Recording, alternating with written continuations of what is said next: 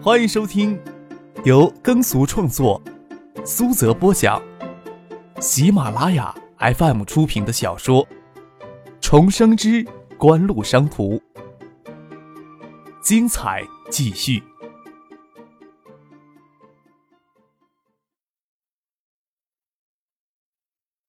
第七百八十三集。郭松岩微微一叹，为了这件事情，孙尚义还留在新加坡与有关方面磋商。新加坡方面退缩，按照之前的进场预算，就将产生近四亿美元的投资缺口。设备价格大幅上涨后，投资缺口很可能扩大到六亿美元，倒不是一般的棘手。我在想，有没有这种可能呀？中兴卫星运行一年以来，实际上也证明了几乎内部订单能够保证运营盈利。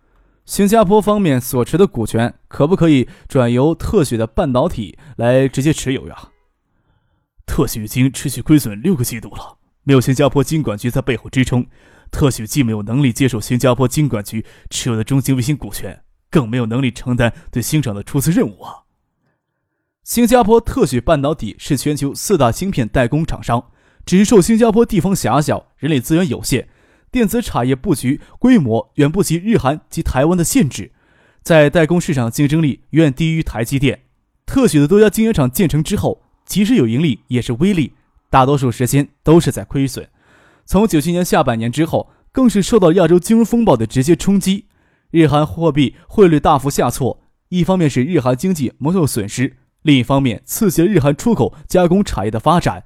在芯片代工市场，特许半导体更处于劣势。即使当前新科技浪潮汹涌，也远远未能让特许恢复元气。锦湖与新加坡在中芯微星上的合作，实际上是与特许半导体合作。最初零点三五微米的技术主要来自于特许半导体，只是特许的财务状况堪忧，才当初由金管局出面直接对中兴微星持股的。特许的财务状况比两年前更加令人堪忧，从理论上来说，更加没有对中兴微星持股的可能。郭松岩疑惑地看着张克。不知道他为什么建议由特许半导体来直接持股。现在大家呀都在围攻中兴卫星了。张克请郭松元走到前面，边走边说：“不过我想，特许半导体这两年来日子也不好过。亚洲芯片产能明年后要激增了，市场前景却不明朗。特许半导体明后年的日子会更加不好过，特别是零点二五微米制程技术芯片代工市场，特许的竞争力将更差了。”就算判断明后年特许在这一块市场彻底丧失竞争力，也不为过了。啊！郭松英抓住张可思路中的重点，手指举到眼前来晃动。特许要持续避免巨额巨亏损，关闭竞争力差的生产线是个明智的选择。特许虽然没有能力直接拿出数亿美元资金，你是不是想让特许将关闭的生产线设备运到国内来，作为中兴卫星的出资啊？嗯。张可点点头，肯定了郭松元的猜测。一方面，新设备价格暴涨，涨得让人心痛呀。我不想在这上面吃大亏。一方面，特许将竞争力差、长期亏损的生产线转移给中金微星，就能转化成盈利的投资。我实在想象不出呀，比这有更双赢的办法了。嗯，郭松岩重重的点点头。这个方案大好，还有希望说服新加坡当局。你怎么不早点告诉我呀？我也没有必要忧心的坐飞机血压升高啊！我也是看到了三星红星的方案之后才有这样的想法的。有这个想法的时候，郭先生你可是在飞机上呀？张克笑着说道：“三星红星的合资方案，郭先生有没有看到啊？这个方案实际上就是三星电子将国内竞争力差的晶圆生产线转移到中国来。我想有三星的电子潜力，新加坡方面会更容易接受吧。”三星红星的合资方案我还没看到呢。”郭松岩说道。张克让傅俊回房间，将三星红星的合资方案拿过来给郭松岩看，继续说道：“另外呀，据我所知，新加坡当局现在还没有放弃对特许的支持意思。特许要是支撑下去的话，就必须硬着头皮上零点一三微米级的生产线，才不至于给台积电、给日韩晶圆厂彻底压制。这种情况下呀。”特许啊，将更需要将竞争力差的生产线转移掉，化解经营上的压力。新加坡当局要是愿意的话，零点一八微米的生产线，我们是可以坐下来谈的。零点一八微米有些难呐，特许在这上面还是有些盈利的。郭宗元说道。他想了一会儿，新加坡弹丸之地，任何中低端市场上的竞争，都要受限于本土市场狭小、人力资源成本过高的严重限制。只有在中高端市场，新加坡的电子企业才能够凭借资本、先进技术上的优势，保持一定上的竞争力。事实上，特许今后也实际上选择了走上一条放弃了中低端市场，以先进制程技术保持竞争力的道路。即使如此，特许的发展道路也走得极为艰难与坎坷。难谈也得谈呀，咱们主要还是看中了特许零点二五微米的线程设备啊。张克也知道，现在就要特许将零点一八微米的生产线给淘汰掉，给中兴微星是有些难度的。说道：“另外呀，跟郭先生你报个喜，锦湖五百一十二兆的闪存芯片原型已经开发出来了，是采用零点一三微米的线程设计，或许能增加一些谈判筹码吧。”好，橡水已经做到这一步了。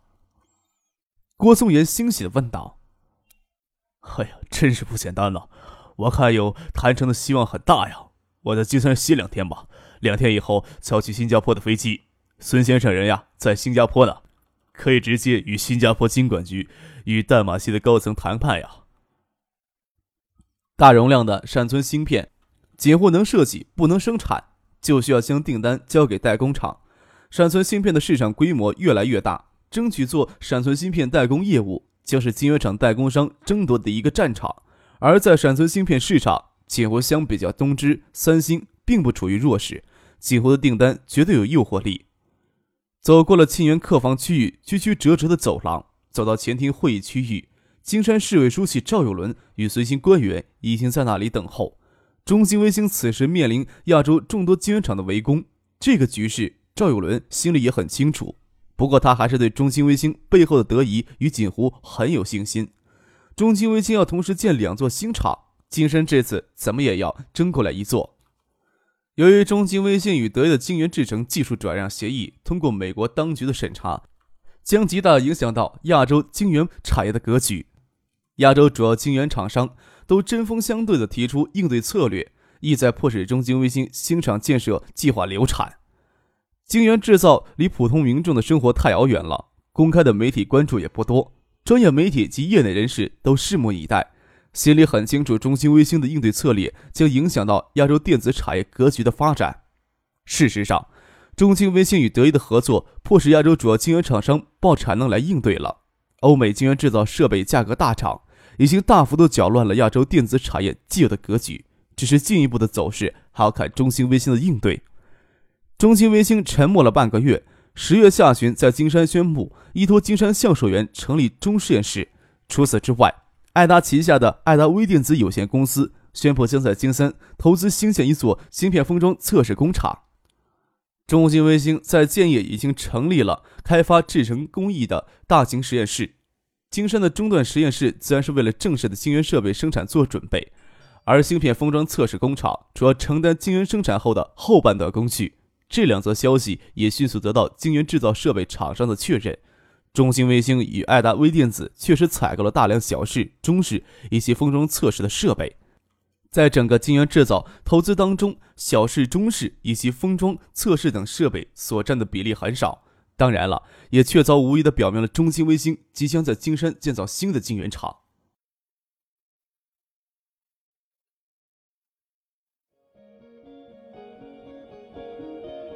您正在收听的是由喜马拉雅 FM 出品的《重生之官路商途》。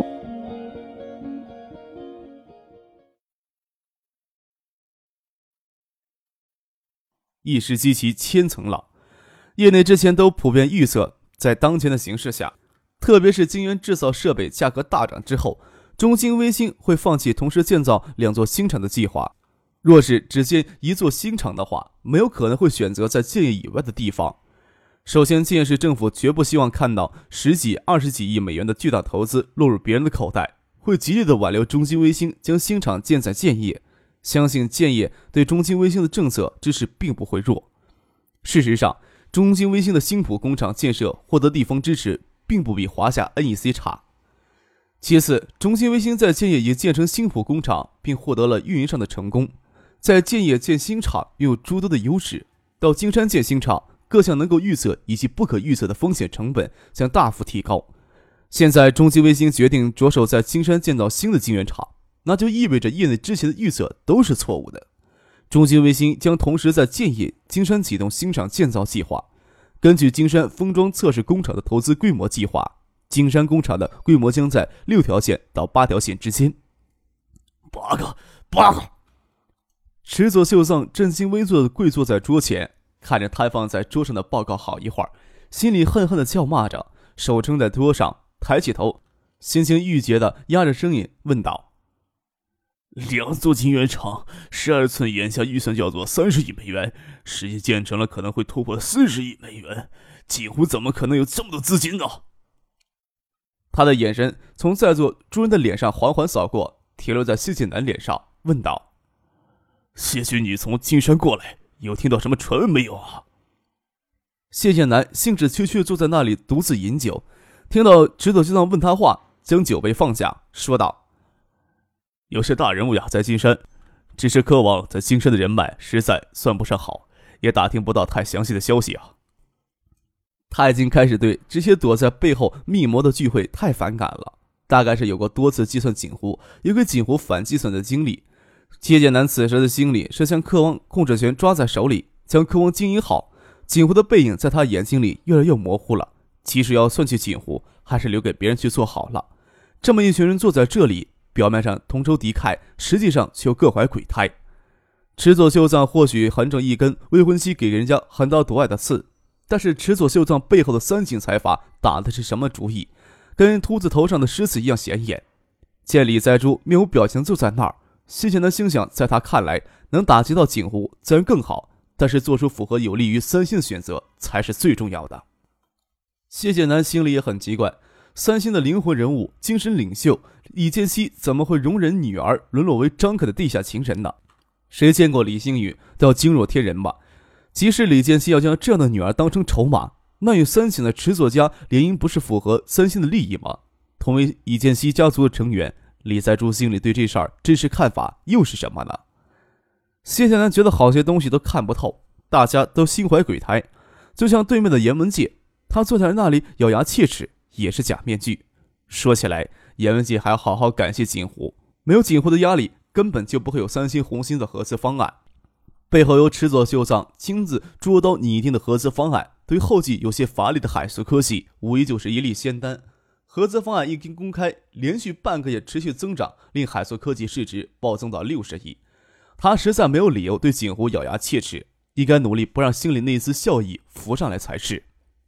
合适的门给推开了，谢剑南看到他的秘书在门外做出接电话的手势，心想又发生了什么事情？没有重要的事情，秘书是不会跑过来打扰他们密谈的。他与池佐秀藏、李赛都等人颔首致歉，从座位上爬起来。都感觉到小贵坐了时间长，有些发麻。现在打来的电话，谢谢南心里一惊，不知道老家这时候打电话过来有什么要紧的事情。接过了手机，听见是他妈的声音，问道：“发生什么事情了？”你大舅醒过来了，我们能坐车去建业。你人在建业的话，要不要先去医院看一眼呀？对于这个舅舅，谢剑南心里还是有感情的。突然想起来，已经很久没有去医院看望了。挂了电话，忙走回去跟池佐修藏他们告辞，坐车朝医院赶去。赶到了医院，在停车场，车刚停稳，看见谢意从前面辆车下来，谢南怔在那里，想不通谢意为什么会出现在这里。两边关系决裂以后，已经有一年多没有联系了。看着谢意，眼睛也看向了这边。谢谢南推门下了车，站在车门前，也没有朝谢意走过去。我也是刚接到电话，消息很让人沮丧。不过，我想医院也尽力了。”谢意说道。谢剑南愣在那里，他刚才接到电话，明明说大舅醒了过来，谢意的口气却是在说大舅在医院里不治身故了。谢剑南张了张嘴，想问什么，却没有发现什么可问的东西。要是舅舅仅仅是苏醒过来，的确不会有人专门的通知谢意的。谢即使接到电话通知，大概也不会专程赶到医院里来吧。谢剑南跟在谢意的背后走进病房。在过道里，远远就听见病房里传来的哭泣声。走过去，推着门，扮演着房门，看见舅妈坐在病床前椅子上哭泣，遗体还放在病床上。谢谢南走了过去，看了一眼，围生装置还没有拆除，白蜡无光的脸孔看不到有丝毫的生命迹象。舅舅醒过来有没有说什么呀？谢谢南看着舅妈头发花白，走到过去，坐到她身边，轻声的问道：“你舅醒过来，说话有些困难，我还是能听清楚他想问你的情况呢。我跟他说了，又问他要不要告诉学校，他说算了。我想他或许想知道锦湖的消息，他又说算了。我赶着出去给你打电话，回来时还想跟他再说两句话，你舅就过去了，脸上还有泪水没有干，他心里是恨呐。”谢剑南看着病床上冰冷枯瘦的遗体，苍白凹陷的脸上还有些泪痕。他离开时到底是在恨什么呢？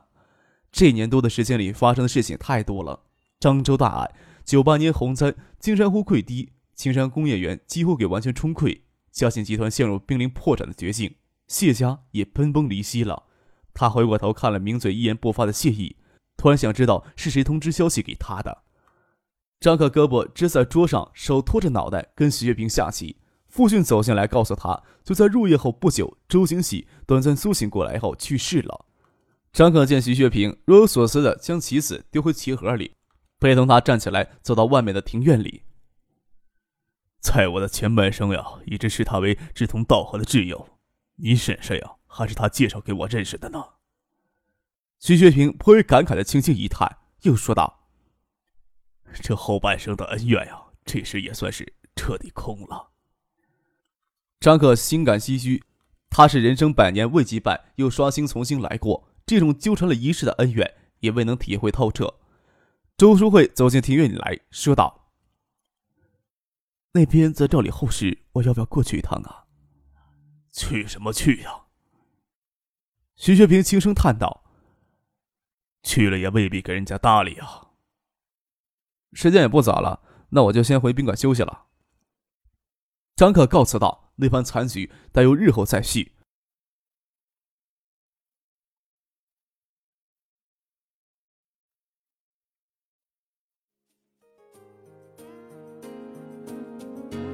听众朋友，本集播讲完毕，感谢您的收听。